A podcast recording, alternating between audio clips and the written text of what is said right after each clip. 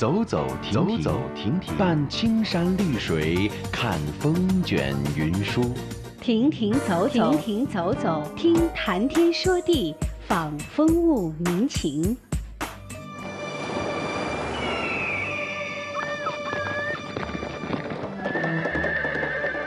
物我两陶然，乐游在神州。乐游神州。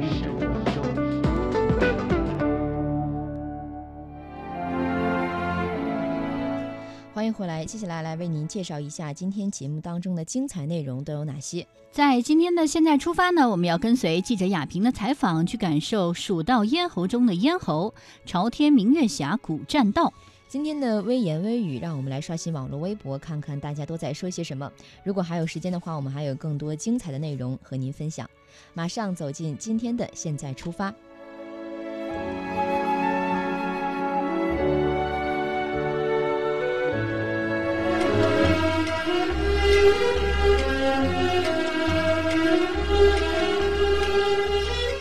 呃，听众朋友，大家好，我是记者亚平，我是朝天区作家协会傅顺成。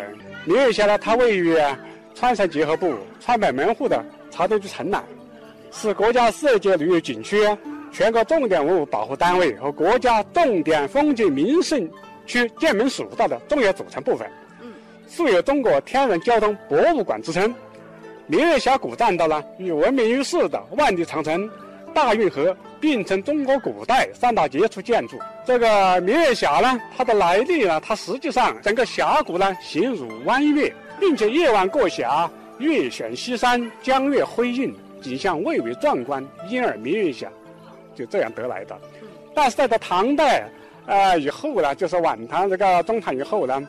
有唐玄宗呢，避安史乱幸蜀。唐玄宗到了这个地地方的时间呢，群臣在这个地方朝拜天子，三呼万岁一样。这个地方啊，唐玄宗呢非常高兴呐，就将这个地方由过去叫飞霞岭，就改为了朝天岭。明月峡古栈道呢，就改成了朝天峡古栈道了。哦。而现在呢，呃，明月峡呢，它比较有诗意，所以呢，朝天峡呢，大家觉得没有那么诗意，又恢复成了明月峡。所以说呢，从那个明月峡到朝天峡，然后又恢复到这个明月峡，它确实哈穿越了历史，一路这样走过来，让大家呢就是不光是聆听了这么一个非常有趣的故事，同时呢也会有更多的希望能够到明月峡探幽啊这样的一个引领大家一个好奇之心。明月峡呢，它有八大景点。八大景点，嗯。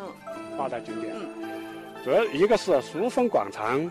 第二大呢，就是这个六岛合一的奇观；第三一个呢是明月峡谷栈道；第四一个是老虎嘴；第五一个呢这个演武厅；第六一个呢就是蜀道陈列馆；第七个呢就诗词文化走廊；第八个就是宋代的石刻。明月峡谷栈道共有八大景点，其中最核心的景点就是明月峡谷栈道。嗯，现在我们去看一看。我们现在一起带大家神游一下哈。好的，好的，嗯。其实啊，苏主席，你看我们走进明月峡之后哈，感觉到这个空气呢非常的清新，隐约听到这鸟叫的声音，进到这边感觉到很清幽的感觉啊。对，那现在呢，我们面前面对的是高山哈，周围的话呢，这边是树木的非常充裕，里面呢还看到了石壁上面呢有一个题，这是诸葛亮的《后出师表》。啊，《后出师表》在建安六年，公元二百二十八年的时间，诸葛亮，呃，六出祁山。住在了我们这个筹壁写了一个《后厨师表》，嗯，表达了他恢复中原、一统中原的决心。整个书法里有有这个南宋的著名军事家将领岳飞书写。书写哦，哎，嗯，所以一进来之后哈，我感觉到这边文化古意。岳飞，嗯，当中有一个名句：“鞠躬尽瘁，死而后已。”嗯，这这是概括了诸葛亮的一生。一生，嗯。像同时，也是我们呃，无论是这个参观啊，然后感受，同时呢，也给大家很多非常励志的地方。哎，我们不远处就看得到了啊，然后这个诸葛亮的这样一个雕像铜像，对吧？对了，这个雕像啊，你看看，它是坐南朝北呀。哦，这个有它的意义了。意义嘛，嗯，因为诸葛亮呢，一心要收复啊中原，一直向北伐，要胜利，他一直念念不忘啊，所以他坐南朝北啊，是向着北方的，还要向一统中原。嗯，他书写的后，驿站就是李商隐写的《投笔驿》，罗隐的《投笔驿》。嗯，呃，唐代的元稹呐，都写的有题诗酬笔意。是啊，嗯所以他是面对着那个方向面对那个方向，要一统中原了，要六出祁山呐，还念念不忘了要收复中原呐。嗯。啊，我们看完了诸葛亮的这样的一个铜像，然后呢，前面呢还是有着我们这个三国文化的这样的一个展示，对吧？对。现在我们看到的就是木牛流马呀。嗯。三国时期啊，由于蜀道艰险呐、运输不便呐、诸葛亮便发明了木牛流马这一交通工具。嗯。有效地解决了几十万大军的粮草运输问题。嗯。据说这种工具比现在的还要先进。还要先进。不用能源，不会造成什么能源危机。嗯。但木牛流马呢，究竟是个什么样子啊？鲜为人知。嗯。我们的先贤呢，似乎是联手保留了一个千古之秘，以考验我们后人的智慧啊。嗯。现在大多数研究者、考古者认为啊，嗯川北这一带的机公车、独轮车、独轮车那种，嗯应该就是当时实行山路最简便易行的。嗯木牛流马。